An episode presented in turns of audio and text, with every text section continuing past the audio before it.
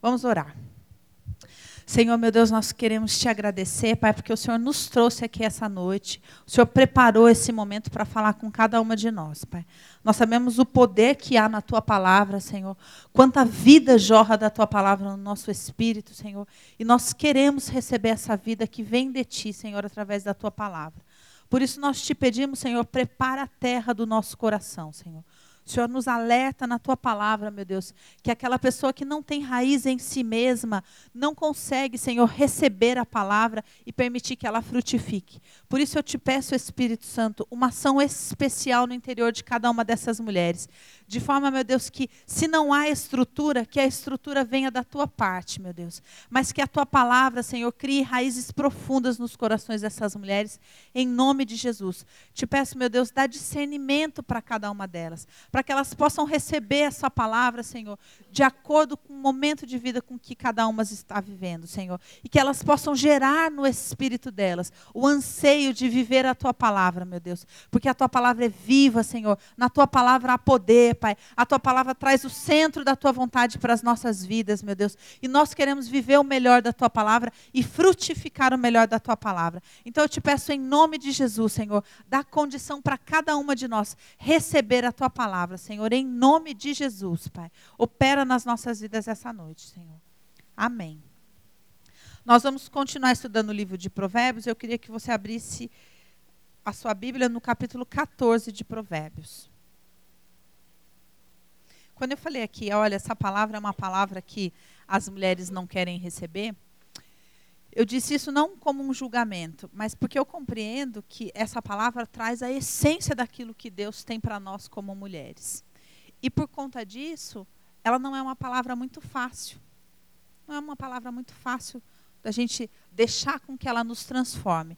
Porque não é algo que você se torne do dia para a noite. É algo que o Senhor nos propõe. Olha, eu fiz você para isso. Então, é uma jornada. É uma jornada. Conforme o Senhor vai nos curando, nós vamos nos tornando essa mulher. Então eu gostaria que você ouvisse essa palavra sem ansiedade e sem tentar aplicá-la na sua vida hoje. Porque às vezes nem todas vocês vão ter oportunidade de aplicar essa palavra nesse momento na sua vida. Mas é importante que você saiba que esse é o centro daquilo que o Senhor tem para você. O objetivo que o Senhor tem para você é essa palavra. Amém? Gostaria que você não, não, não condicionasse essa palavra à condição da sua vida. Porque se você recebe a palavra verdadeiramente, o Senhor muda a condição da sua vida para que você possa viver a palavra.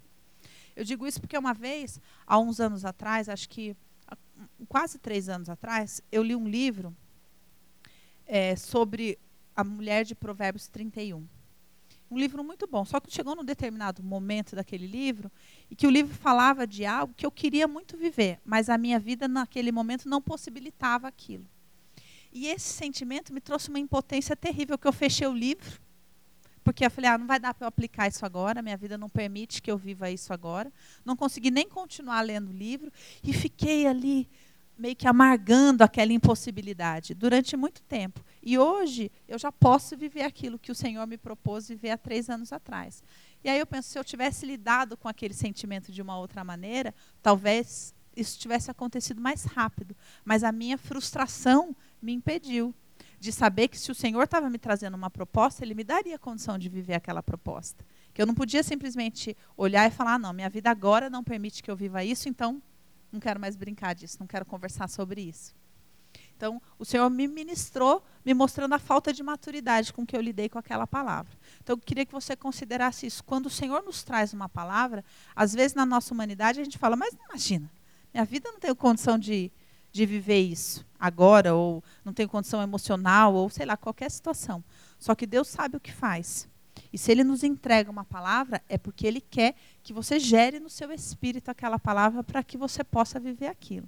Amém? Então vamos ler 14, 1. Um versículo conhecidíssimo de vocês. A mulher sábia edifica a sua casa, mas a insensata, com as próprias mãos, a derriba. A derruba, a destrói, em outras versões. Nós vamos falar sobre esse centro da Bíblia que nos diz que a mulher sábia edifica a sua casa. O que, que a Bíblia está querendo dizer com esse versículo, né, que nós ouvimos tanto? O Senhor nos entrega aqui uma grande tarefa, que, em outras palavras, essencialmente quer dizer, é função da mulher construir um lar. A nossa responsabilidade, aquilo que o Senhor nos entrega espiritualmente é, é sua responsabilidade edificar um lar. Muitas mulheres têm casa, mas não têm lar. Só que eu queria que vocês considerassem, não coloque o carro na frente dos bois. Não coloque o carro na frente dos bois. Uma coisa é uma coisa, outra coisa é outra coisa. Às vezes a gente pensa assim: ah, não, ah, mas se eu tivesse a possibilidade, se eu tivesse marido, se eu tivesse isso, se eu tivesse aquilo, lógico que eu faria isso. Tudo que eu mais quero é fazer isso. Só que assim, quando o nosso coração está pronto, o Senhor nos entrega as coisas. Então não se iluda. Não se iluda de pensar, não, mas tudo que eu mais quero é isso, eu só não tenho essa possibilidade. Porque não é bem assim.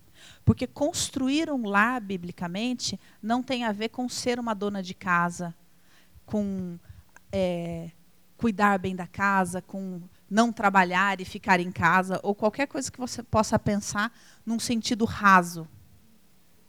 Mas significa que nós, como mulheres, somos convidadas a ser responsáveis pela fonte de amor que jorra dentro da sua casa.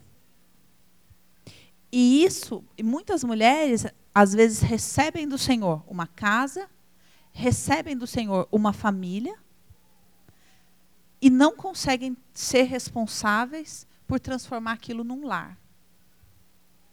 Porque não entendem qual é o propósito disso. Então, para que você entenda um pouquinho melhor isso, eu queria que você voltasse algumas páginas aí. E viesse para o capítulo 5. Capítulo 5, versículo 15. Aqui, nesse versículo, nesses versículos aqui que nós vamos ler, a Bíblia está falando especificamente ao homem para que ele tome cuidado para não cair nos encantos da mulher adúltera. Então ele diz para, mulher, para o homem assim: Bebe a água da tua própria cisterna e das correntes do teu poço. Derramar-se-iam por fora as tuas fontes e pelas praças os ribeiros de águas? Sejam para ti somente e não para os estranhos contigo. Especificamente, esse conselho metafórico aqui, ele fala para o homem nessa condição. Alegra-te com a mulher da tua mocidade. Mas para nós, espiritualmente, esses versículos trazem um segredo de muita sabedoria, que diz o quê? Primeiro, você precisa ser uma cisterna que jorra água. Porque aqui está dizendo para o homem, ó, você vai beber na cisterna fora da sua casa? Segundo, fala assim, ué, as águas do teu poço vão ficar jorrando para fora? Agora, eu gostaria que você considerasse o seguinte: quando eu li isso aqui, o Senhor falou, eu quero falar sobre isso com essas mulheres. O Senhor falou para mim assim: o problema é que a maioria das mulheres dá o seu melhor fora de casa. E para os seus, dá o que sobra. E às vezes, culpa os seus por isso. E inverte todas as coisas.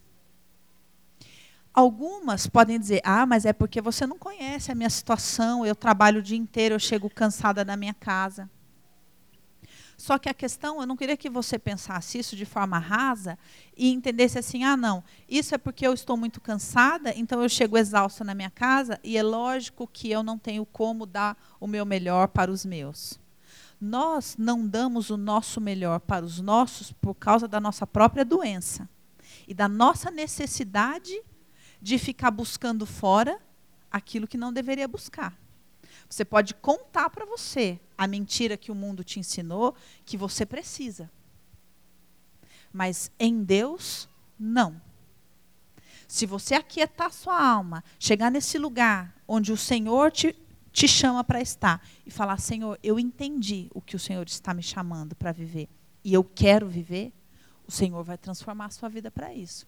Só que para isso, você não pode acreditar que a verdade é que você só não dá o seu melhor dentro da sua casa, porque afinal você trabalha muito, você isso muito, você aquilo muito, você qualquer outra coisa muito. Porque eu conheço mulheres, por exemplo, eu tenho um casal de amigos que são de uma outra cidade, de uma outra igreja, e esses dias esse esse marido conversando, na verdade eles são amigos do meu marido. E ele conversando com, com o Rob no telefone, e o Rob falou: "Ah, e a sua esposa?" Aí ele falou: "Ah, tá enfiada lá na igreja." E esse marido estava muito descontente com essa condição. Agora, por quê? Porque o melhor dela não estava dentro da casa dela. E por quê? Por causa das doenças dela. E porque ela estava buscando incessantemente um reconhecimento, buscando incessantemente mostrar que tem valor, buscando incessantemente, sei lá, qualquer outra coisa, e não buscando em Deus, para que Deus pudesse enchê-la, para que ela jorrasse essas fontes dentro da casa dela. Vocês estão entendendo, gente, o que o Senhor está querendo nos convidar a viver? Porque a gente tem muitas memórias que voltam na nossa cabeça, né? Memória de infância, memória. Eu tenho uma memória, por exemplo, de uma família que eu passava o Natal. É, a minha família sempre foi muito pequena, então a gente foi agregada por uma outra família meio assim postiça e a gente ia passar Natal na casa dessa família. E essa família era uma família muito próspera. Então, era uma casa, uma família muito grande, com muitos filhos. Então, eles tinham uma casa muito bonita, com uma árvore muito bonita, com aquela mesa comprida, assim, cheia de, de louça fina, e aquela mesa, e cada, cada filho fazia a melhor torta que conhecia. Então, tinha uma dessas moças que fazia uma torta, que era com fios de ovos. Fios de ovos é muito difícil de fazer, né? E fazia tudo aquilo. E eu formei a minha ideia de Natal naquela família. E hoje, quando eu procuro fazer um Natal feliz para minha família, a minha referência foi aquilo que eu vivi lá. Eu tenho uma outra referência de uma outra história. Uma vez eu fui convidada a, a passar um final de semana numa casa em como é que chama? Uma, uma cidade de frio, não sei o que, verde, Monte Verde. E a, a, essa, esse casal que me recebeu, me recebeu muito bem. E ela tinha um, um um quarto de hóspedes e ela montou uma cama maravilhosa naquele quarto de hóspedes com, com, uma, com um, um travesseiro maravilhoso, uma roupa de cama maravilhosa. E aí, quando eu cheguei, tinha uma toalha com um sabonetezinho, é, como é que fala? Artesanal, colocado ali. Eu montei uma referência ali de como receber as pessoas. E assim eu tenho inúmeras referências de coisas na minha vida de situações que eu vivi. Infelizmente, a maioria delas de fora da minha própria casa. Por quê? Porque as águas da minha mãe jorravam para fora. Minha mãe trabalhava desde de manhã até a noite e buscava enlouquecidamente um reconhecimento no mundo. Não que ela não fizesse as coisas dentro de casa, ela tinha aquelas coisas. Mas muito daquilo que eu recebi de referência daquilo que era bom, eu recebi adulta em outros lugares. Porque aquela que foi constituída por Deus para me dar essa referência de lar estava ocupada demais, exausta demais, cansada demais para viver isso. Por quê? Porque ela tinha que trabalhar somente? Não, porque ela estava em busca da identidade dela, não do dinheiro para sustentar a casa. Ela estava em busca do valor dela, de saber quem ela era. Ela estava ansiosa demais por muitas coisas, que não aquilo que o Senhor a constituiu para ser. E ela não conhecia o Senhor também, não tinha essa possibilidade de viver aquilo. E o Senhor nos dá a possibilidade, nos fala: olha, eu constituí você para que você edifique uma casa, para que você construa um lar. Um lar que dê uma estrutura tão sólida para as pessoas que moram ali e para os seus agregados, porque quando nós nos tornamos esse lar, o Senhor começa a trazer agregados para se alimentar naquela fonte também. Mulheres para aprender com você e para que elas façam, reproduzam isso na casa delas. Porque uma criança que tem essa estrutura familiar dentro da casa dela, ela não é alvo fácil para Satanás. Ela não é alvo fácil. Essas crianças que são criadas por empregado, assistindo todos os desenhos que passam na televisão, são o alvo mais fácil de Satanás. E essas mães muitas vezes vão lá trabalham e depois elas compram um presente e acham que elas trocam presença por presente. E acham que isso. E é porque elas têm que trabalhar? Não, mas é porque elas não têm o que dar dentro delas. Porque elas estão ansiosas demais buscando um algo. Uma mulher, para poder ocupar esse lugar que o Senhor nos convida para ser, ela tem que estar nutrida pelo Senhor. Tanto que no Salmo 127, abre aí, Salmo 127. Salmo 127, versículo 1. A Bíblia diz assim: Se o Senhor não edificar a casa, em vão trabalham os que a edificam. Então, a Bíblia diz que a mulher sábia deve edificar a casa. Mas ela também diz que se o Senhor não edificar, em vão trabalha essa mulher. Então, juntando essas duas coisas, o que, que você vai compreender? Que você precisa buscar no Senhor, para que no Senhor as suas necessidades sejam supridas. Para que então você possa se tornar essa fonte dentro da sua própria casa. Só que essa, essa busca incessante por alguma coisa que leva você a dar o seu melhor fora de casa, ela tem que parar. Tem que parar no Senhor, não na mentira de que, ah, não, é porque você não conhece a minha vida, eu preciso. Não, então o Senhor fez alguma coisa errada. Porque se ele disse que é para isso que nós fomos criados, a partir do momento que você aceita esse convite, ele vai transformar as coisas ao seu redor para que você possa viver isso. Volta aí no volta não, para frente agora.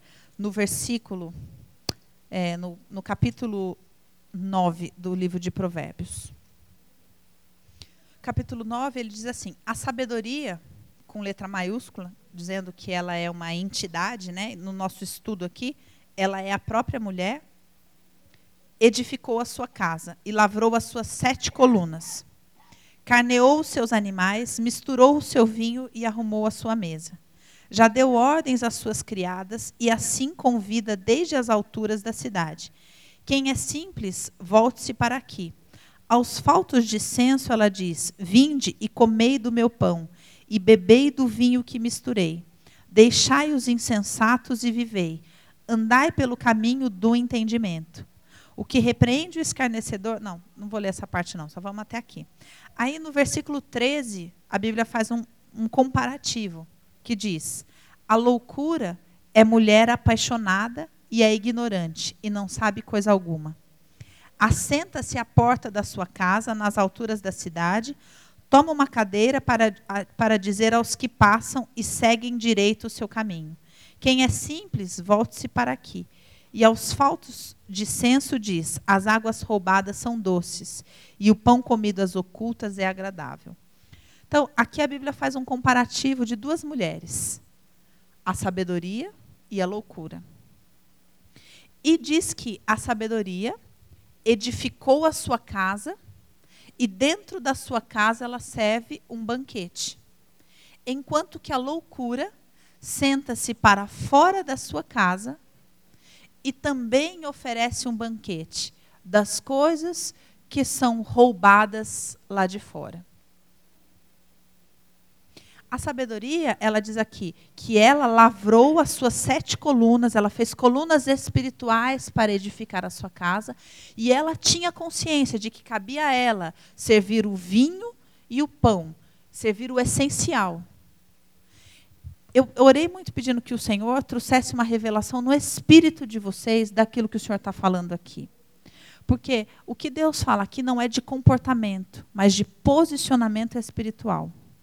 Porque muitas vezes, enquanto eu estava aprendendo sobre esse convite que Deus tem para nós como mulher, muitas vezes eu passei o dia, a, a, o dia inteiro arrumando e limpando a minha casa e irritada com as pessoas de dentro da minha casa. E também não oferecendo nada que prestasse para ninguém ali dentro. Tentando desesperadamente me tornar essa mulher que edifica a sua casa. Só que sem entender que muitas vezes eu não estava entendendo o que é essencial e o que eu deveria estar servindo as pessoas ali. E muitas vezes, já, quantas vezes já aconteceu de eu resolver, por exemplo, acordar e fazer tudo no mesmo dia, então, de fazer faxina, daí fazer almoço, daí ainda fazer uma sobremesa, tudo porque, na final, olha a mulher que eu sou, mas ficar irritada, sobrecarregada, exausta. Né? E brigar com as minhas filhas e responder atravessado para o meu marido, tentando me tornar essa mulher. Então, de novo, não é, eu não estou falando de comportamento. Eu estou falando de posicionamento espiritual para se tornar essa fonte que é responsável pelas coisas essenciais de dentro do seu lar. Saber que no fundo, gente, no fundo, tudo aquilo que nós nos tornamos quando nós somos adultos, na verdade, é, são referências, frutos daquilo que a gente viveu na infância. E nós, quando temos filhos, temos a oportunidade de fazer um trabalho bem feito. E de, imagina você poder criar o seu filho para que ele possa ir viver o essencial.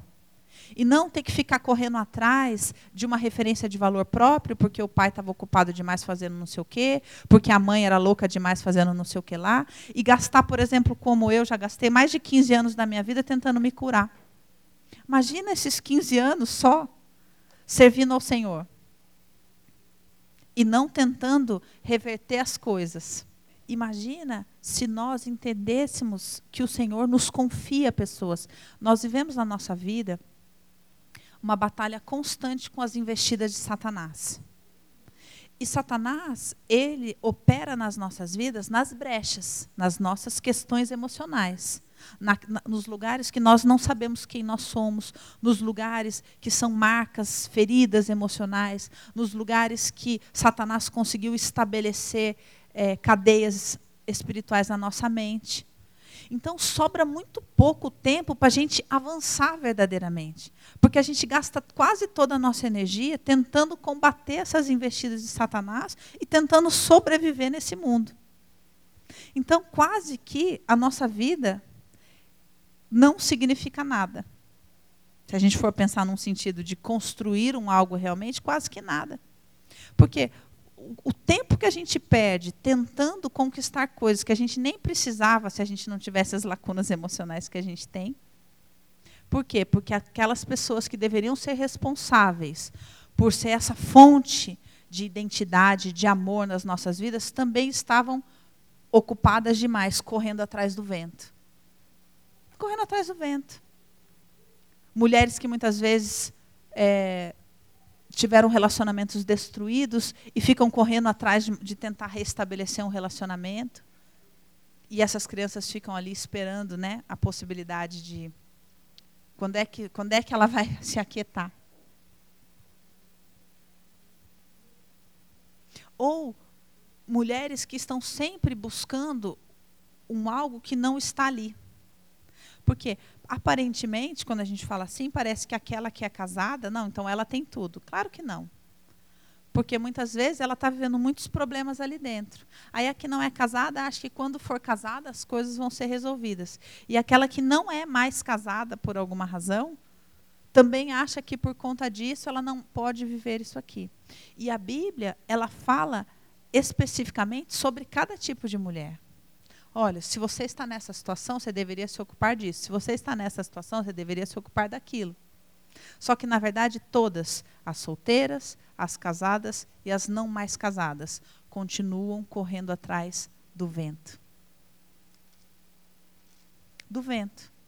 Porque ninguém consegue esperar no Senhor. Não consegue esperar o tal do casamento no Senhor, não consegue esperar o Senhor curar o próprio casamento no Senhor, não consegue esperar aquilo que o Senhor tem de vida nova, sempre buscando um algo para preencher essa noção de valor. E deixando de se tornar essa mulher que o Senhor nos chama para ser. Essa mulher que edifica um lar. E cada uma de nós recebe do Senhor essa responsabilidade. Esse convite. É sua responsabilidade que a, a sua casa seja fonte de amor e que as pessoas que saem da sua casa saiam fortalecidas para algo. E não todo mundo, inclusive você, ficar correndo atrás do vento lá fora. E depois ficar todo mundo em casa brigando porque um não vê o quanto o outro está exausto de correr atrás do vento. Essa é a prisão do mundo. E a igreja está sendo roubada nesse lugar. E nós, mulheres, somos as responsáveis, porque isso foi confiado a nós. O Senhor tem para nós, mulheres, um lugar dentro da casa. A mulher loucura serve um banquete fora da casa. A mulher sabedoria serve um banquete dentro da casa. E o seu melhor tem que ser para os seus. Tem que ser para os seus. E os seus têm que estar supridos, nutridos de tudo aquilo que eles precisam. Porque essa é a função que o Senhor te confiou. No Salmo 128, abre aí. No Salmo 128, a Bíblia enfatiza isso novamente. Diz assim, falando ao homem, né? Olha como chama esse salmo na minha Bíblia: temor de Deus e felicidade no lar.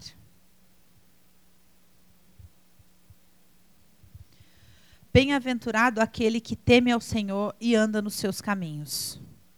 Esse é um salmo que está falando para um homem. Então ele diz: Do trabalho das tuas mãos comerás, feliz serás, e tudo te irá bem. Tua esposa, vírgula, no interior da tua casa será como a videira frutífera. Está falando aqui dela poder ter muitos filhos. Mas está falando que aonde ela está? No interior daquela casa. Então, gente, é, essa, esse chamado bíblico não tem nada a ver com machismo, com ah, está querendo destruir minha carreira. Não. Tem a ver com o Senhor te confiou uma responsabilidade muito importante. Edificar um lar. Porque a maioria dos problemas que nós vivemos hoje é porque pessoas não tiveram um lar que nutriu essas pessoas. Todos os problemas da nossa sociedade nascem de lares destruídos. E alguém é responsável por esses lares. Nós. Só que o que acontece é que a maioria das mulheres fala, não, nós, vírgula, porque se ele for embora, não tem nada a ver. Uma coisa é uma coisa, outra coisa é outra coisa. Porque se o Senhor te confiou um lar, ele é sua responsabilidade. Se alguém deixou esse lar, cada um com os seus problemas. Você não pode deixar atrás.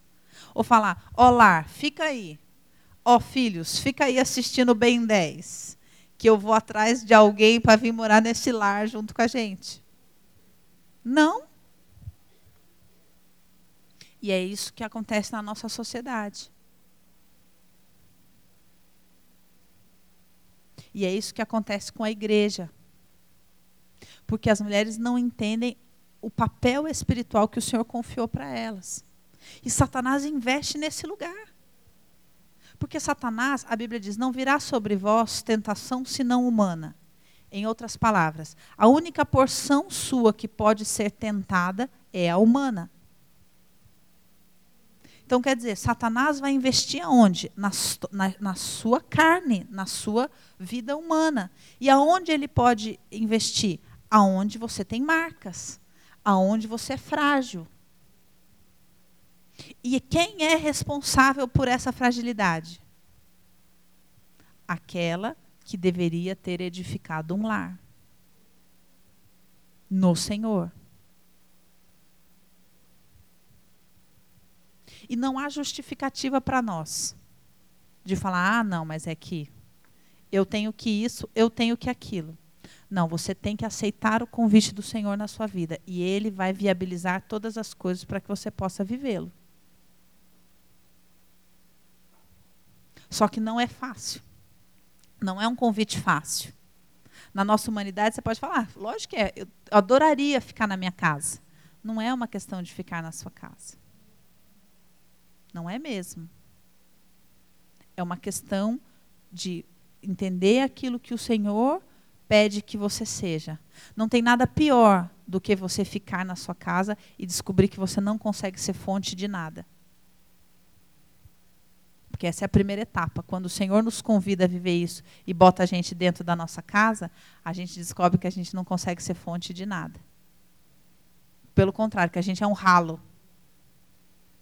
E é ali que a gente vai ter que ser curado verdadeiramente, para poder se tornar essa fonte e encontrar valor nesse lugar que o Senhor nos chamou a viver, chamou a ser. E não ser para ser reconhecido. Ah, não, mas você não sabe quantas vezes eu pus a mesa, mas daí também ninguém mais comeu na mesa, eu também cansei. No momento em que você aceita esse convite fala, Senhor, eu quero, o Senhor vai começar a trabalhar na sua vida, vai começar a ministrar você, vai começar a te curar, até que você se torne essa cisterna que jorra essa água. E aí, a vida do Senhor vai começar a fluir dentro da sua casa. E o que precisar ser curado será. Só que você não pode pensar assim, ai, adorei essa palavra. O dia que eu tiver a minha casa, você vai ver. Uh -uh. Uh. Você vai ter que aprender a viver isso aonde o Senhor te colocou. Aonde o Senhor te colocou. Porque a Bíblia diz: se você mora com os seus pais, honre os seus pais. E faça a sua porção ali. Se você é Noemi, o Senhor pode ter uma Ruth para te dar uma nova chance.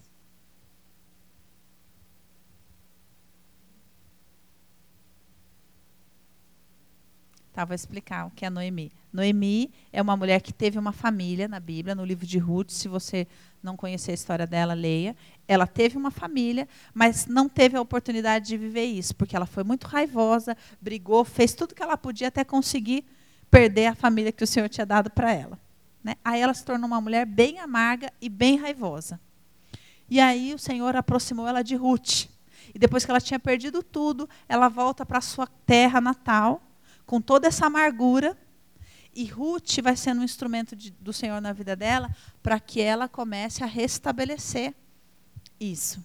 Até que termina o livro de Ruth com ela com uma criança nos braços, que é o filho que Ruth teve. E ela entende ali a bondade do Senhor na vida dela, que permitiu esse recomeço na vida dela e permitiu que ela fosse inserida numa vida familiar. E nós precisamos ter essa maturidade. Há tempo para todas as coisas na palavra do Senhor. E nós podemos viver a sua beleza em todos os momentos. Só que a gente não pode ficar preso nessa coisa, ai, não, minha casa é um inferno. Eu não vejo a hora e Deus ainda me leva lá para ouvir essa palavra aí, eu não tenho marido. Não. Porque você vai ter que ser essa fonte aonde o Senhor te colocou. Se você perder um casamento, você vai ter que ser essa fonte e esperar que o Senhor restabeleça a sua vida familiar. Se você é filho, você vai ter que transformar isso dentro da sua casa, honrando o seu pai e a sua mãe. Eu percebo assim, aqui na igreja, um pouco de confusão, às, às vezes, na vida das mulheres. Porque muitas mulheres é, lutam contra essa proposta que o Senhor nos convidou a pregar, da mulher assumir o papel dela para que o Senhor possa constituir um sacerdócio na vida desse marido. Então, quando a mulher ela está numa posição de poder, ela resiste a isso. E quando ela está, quando ela é jovem, ela vai se casar, aí ela, não, tudo que eu mais quero é isso. Ela nem sabe o que ela está falando. Ela não faz a menor ideia a menor ideia do que, ela está falando. Porque é toda a obsessão do casamento. Depois que casa, são outros 500. Outros 500. Porque antes de casar, a gente usa uma lente de, não, depois que casar, o que me interessa é casar. Depois eu resolvo isso aí. Depois o senhor faz. Depois isso, depois aquilo. Depois do casamento vem tudo à tona. E aí é que as curas precisam acontecer. E essa mulher foge mais. Só que, curiosamente, a Bíblia diz assim, por exemplo, Sara, a primeira mulher que nos é apresentada, ela já é apresentada casada. Então a gente não sabe em que condições ela se casou, certo? Mas, por exemplo, Raquel. Raquel, quando ela é apresentada, ela está fazendo o quê? E muito. Trabalhando e trabalhando muito.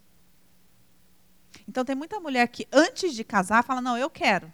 Eu quero, eu vou casar, então chega. Quer parar de trabalhar ou termina de casar e já quer parar de trabalhar?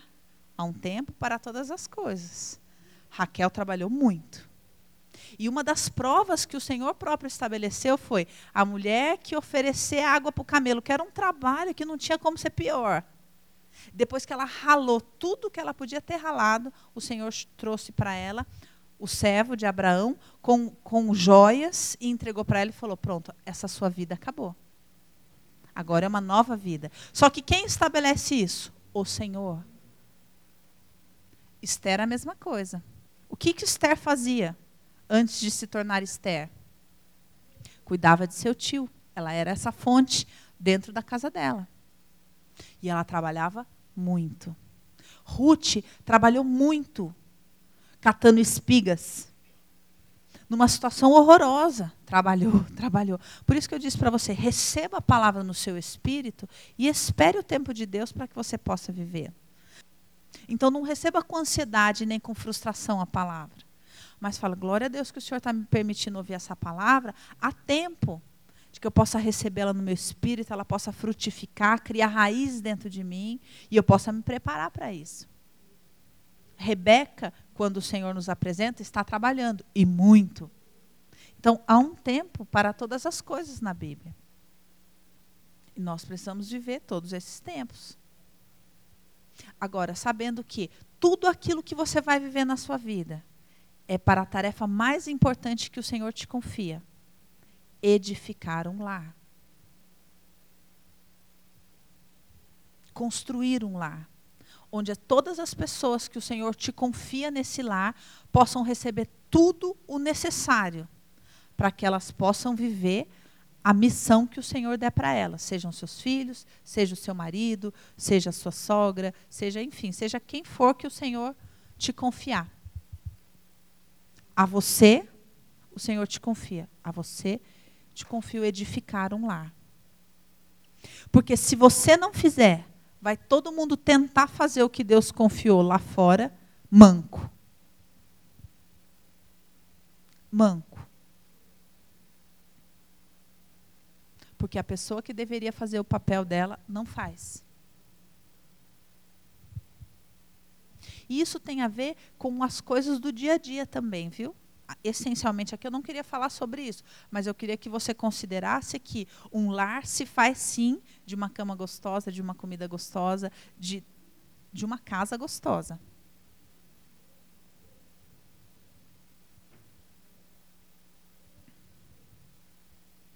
De ser um lugar onde a pessoa tem as suas forças renovadas. Onde ela descansa o corpo, onde ela alimenta a alma, onde o espírito pode ser fortalecido. Alguém tem que ser responsável por isso. E não pode ser uma pessoa que você paga para fazer isso. Você não pode pagar alguém para cuidar da sua casa, para fazer a comida que a sua família come, para mudar o DVD que seus filhos assistem o dia inteiro, enquanto o melhor da sua água jorra lá fora para algo que daqui a 10 anos vai estar obsoleto. Porque é isso que tem acontecido. Daqui a 10 anos, esse mega projeto que você trabalha não vai significar nada. Só que as vidas que te foram confiadas e que você negligenciou vão, vão vagar com lacunas para o resto da vida porque você não fez o papel que o Senhor te confiou.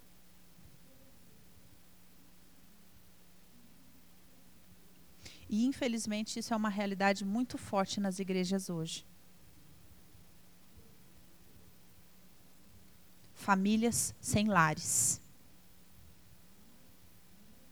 Com casas sem lares.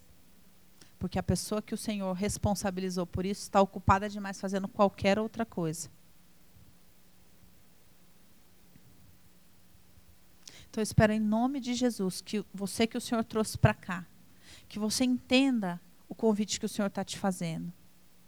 E que você se posicione aonde Deus quer que você esteja, para que Deus possa te usar. Você vai experimentar uma realização que você nunca viveu na sua vida. Não existe nada melhor do que estar no centro da vontade de Deus. Existem mulheres que tiveram as suas casas destruídas por maridos e que não perdoaram esses maridos e que os filhos pagam o preço eternamente. Eternamente. Porque aquela mulher adoeceu e naquela casa nunca tem comida.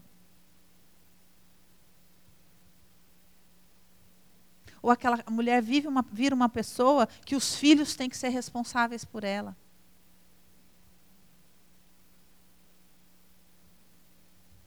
Quantas pessoas vocês conhecem que vivem nessas condições?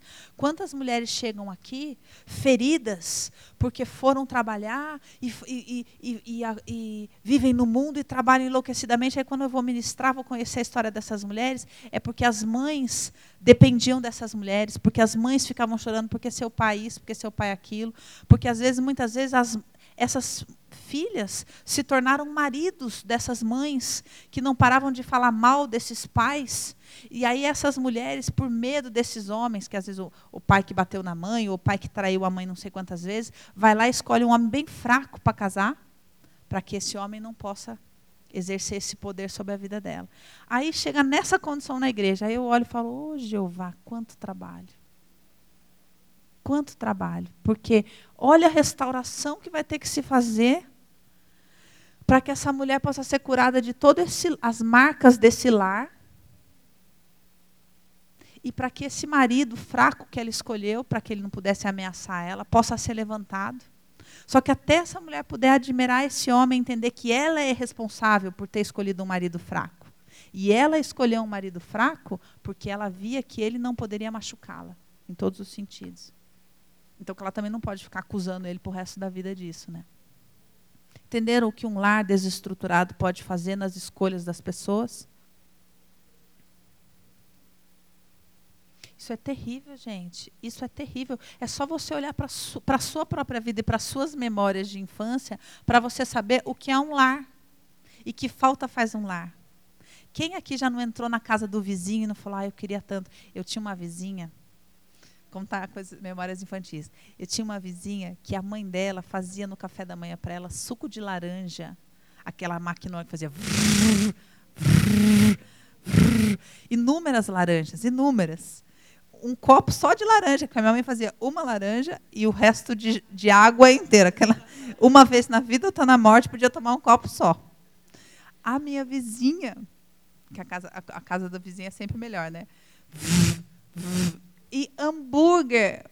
Oh, imagina, eu olhava isso e falava, meu Deus, a ideia aqui não é se isso é certo ou se é errado, mas a ideia é que as coisas que nós vemos na infância marcam a nossa vida. Marcam a nossa vida. Eu lembro até do negócio que essa mãe dessa minha amiga usava para parear a panela, porque eu falava, nossa, essa casa é tão legal. Por causa de uma coisa que aquela mãe fazia. E com certeza cada um de vocês tem a memória do doce, do cheiro, do, do, do isso, do aquilo. Eu, por exemplo, não podia levar minhas amigas para almoçar na minha casa depois da escola. Porque a minha mãe tinha uma coisa assim, primeiro que era a empregada que cozinhava. E era tudo muito contado, isso para aquilo, para aquilo. Então eu não podia, ah, vou levar um amigo para almoçar na minha casa.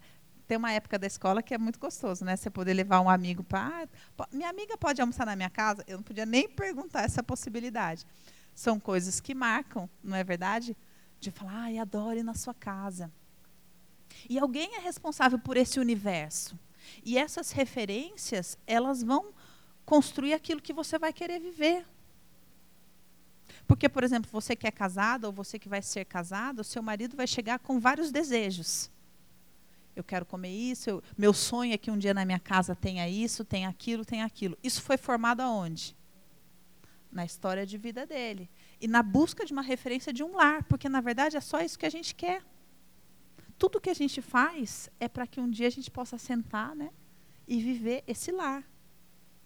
E em Deus, tudo que há num lar pode ser resgatado. Não existe nada que Deus não possa fazer.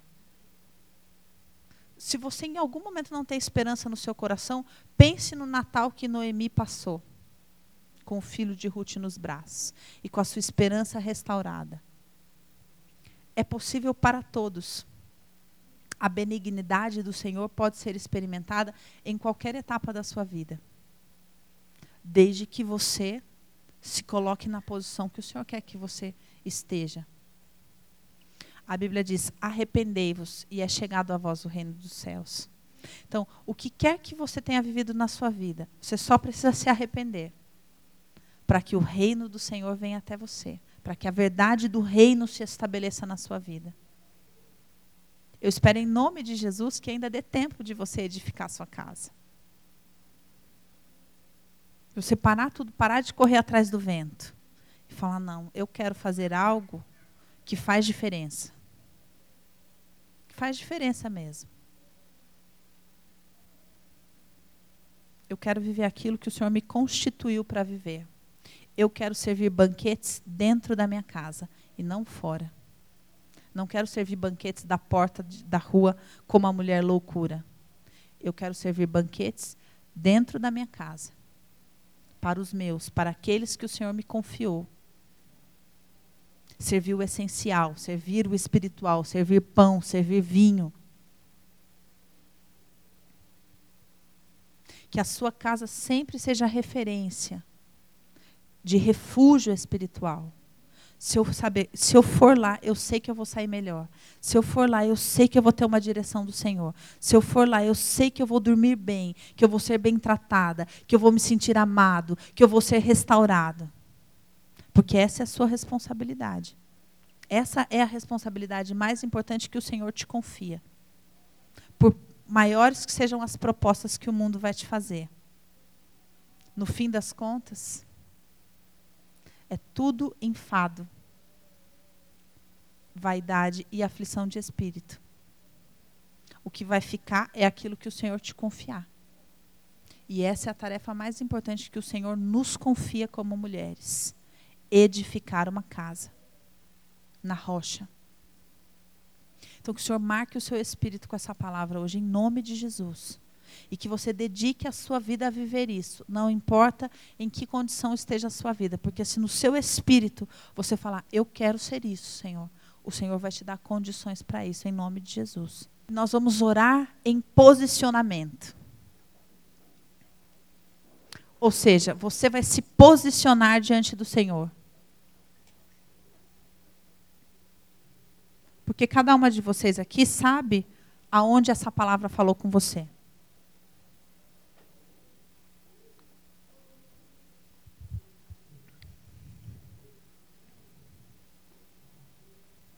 Nós precisamos, quando a palavra do Senhor é ministrada nas nossas vidas, nós precisamos nos posicionar diante dela, nos abrir para ela, deixar com que ela penetre no profundo do nosso espírito, que ela faça divisão da alma e do espírito. Por que da alma e do espírito? Porque na alma estão as suas questões emocionais, as suas marcas. É onde Satanás te escraviza, onde ele põe culpa, dúvida, onde você fala, ah, eu não sei se Deus está mandando eu fazer isso ou aquilo. E são as questões da alma. Só que você precisa deixar que a palavra vá além disso. Vá no profundo, na divisão da alma e do espírito. Porque do espírito vem o discernimento daquilo que o Senhor está querendo trabalhar na sua vida. Então eu não queria que você recebesse essa palavra de forma emocional, para gerar dor, angústia, tristeza, seja lá o que for, ansiedade, mas que você recebesse essa palavra no seu espírito, falando: Senhor, não importa a minha condição emocional, não importa o que foi, importa a proposta que a tua palavra me faz hoje e eu aceito. Eu aceito a sua palavra. Porque em aceitando a palavra do Senhor, aquele que começou a boa obra é fiel para concluí-la na sua vida.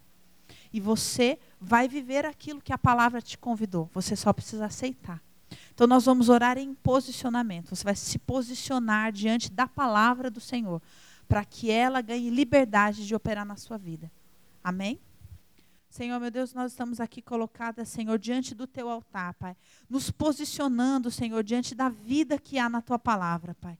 O Senhor sabe, meu Deus, que não há limites para, a operação do teu espírito. O Senhor sabe, meu Deus, que o Senhor nos promete na tua palavra criar rios no emo, caminhos no deserto, que o Senhor pode trazer à existência aquilo que não existe, que o Senhor pode curar, restaurar, libertar. Nós só precisamos nos posicionar diante da tua palavra. E é isso que essas mulheres estão fazendo aqui hoje, Senhor. Elas estão se abrindo, Senhor, para o poder que há na tua palavra, Pai. E estão se colocando diante de ti, dizendo: Eis-me aqui, Senhor. Opera em mim esta palavra. Faz de mim esta mulher, Senhor, que edifica um lar na rocha. Faz de mim esta mulher, Senhor, fonte de vida espiritual. Faz de mim esta mulher, Senhor, a mulher que edifica colunas espirituais dentro da sua casa e que serve na sua casa um banquete de sabedoria, de vinho, de pão, daquilo que é essencial. Senhor, em nome de Jesus,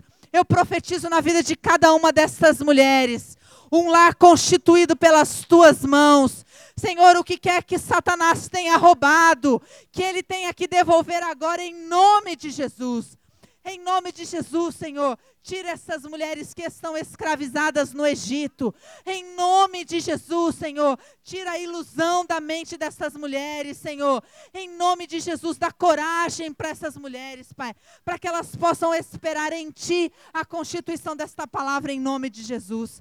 Em nome de Jesus, eu te peço, Senhor, as mulheres que tiveram lares destruídos, Senhor, estabelece um bálsamo de cura na vida dessas mulheres. Meu Deus, não permita que elas fiquem correndo atrás de homens, Senhor, em nome de Jesus. Mas que elas possam estabelecer o Senhor como marido e esperar em Ti, na dignidade que há em Ti, Senhor, a constituição de um lar em nome de Jesus. Senhor, aquelas que são mães, Pai, em nome de Jesus Abre o entendimento dessas mulheres, da responsabilidade que o Senhor confiou na mão delas, Pai. Em nome de Jesus, faz essas mulheres, Senhor, mulheres, Pai, que assumem da tua parte aquilo que o Senhor entregou na mão delas, em nome de Jesus. Senhor, sara a tua igreja, sara a tua igreja, sara a tua igreja, Senhor, sara essas mulheres, Sara esses lares em nome de Jesus. Sara essas casas em nome de Jesus. Tira a ansiedade do coração dessas mulheres. Tira a ilusão da mente dessas mulheres. Tira, Senhor, as doenças emocionais que fazem essas mulheres buscar no mundo aquilo que há em Ti, Senhor, em nome de Jesus. Transforma essas mulheres, Senhor, em fonte de água viva. Senhor, em nome de Jesus. Fecha a porta destas casas, Pai, para que aquilo que jorra dentro delas não seja mais roubado em nome de Jesus. Estabelece, Senhor, a tua verdade, o teu senhorio nessas casas, Pai. Constitui essas mulheres como mulheres sábias, Senhor, em nome de Jesus. Em nome de Jesus. Em nome de Jesus. Senhor, eu te peço, sela a mente dessas mulheres de forma que Satanás não venha deturpar esta palavra, de forma que Satanás não venha roubar, de forma que Satanás não venha transformar em acusação, mas que em nome de Jesus o teu bálsamo venha na alma de cada uma delas, Senhor, trazendo esperança, trazendo cura, Senhor, trazendo renovo da tua parte em nome de Jesus. E eu te peço, Senhor, desperta o espírito de cada uma delas para a verdade que há na tua palavra, Senhor, para que elas possam saber, Senhor, que a tua palavra não volta vazia e que ela há de cumprir aquilo para o que ela é lançada, Senhor. Então, que em nome de Jesus, nós estabelecemos como igreja esta noite que cada uma dessas mulheres que recebeu essa palavra irá vivê-la para a honra e glória do teu nome, Senhor. Em nome de Jesus. Em nome de Jesus.